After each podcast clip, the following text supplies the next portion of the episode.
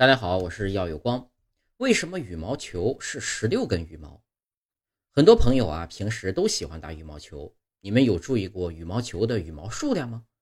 事实上，羽毛球的羽毛根数只有在对称时才能保持羽毛的平衡。当羽毛根数为二的平方数时呢，是最对称的。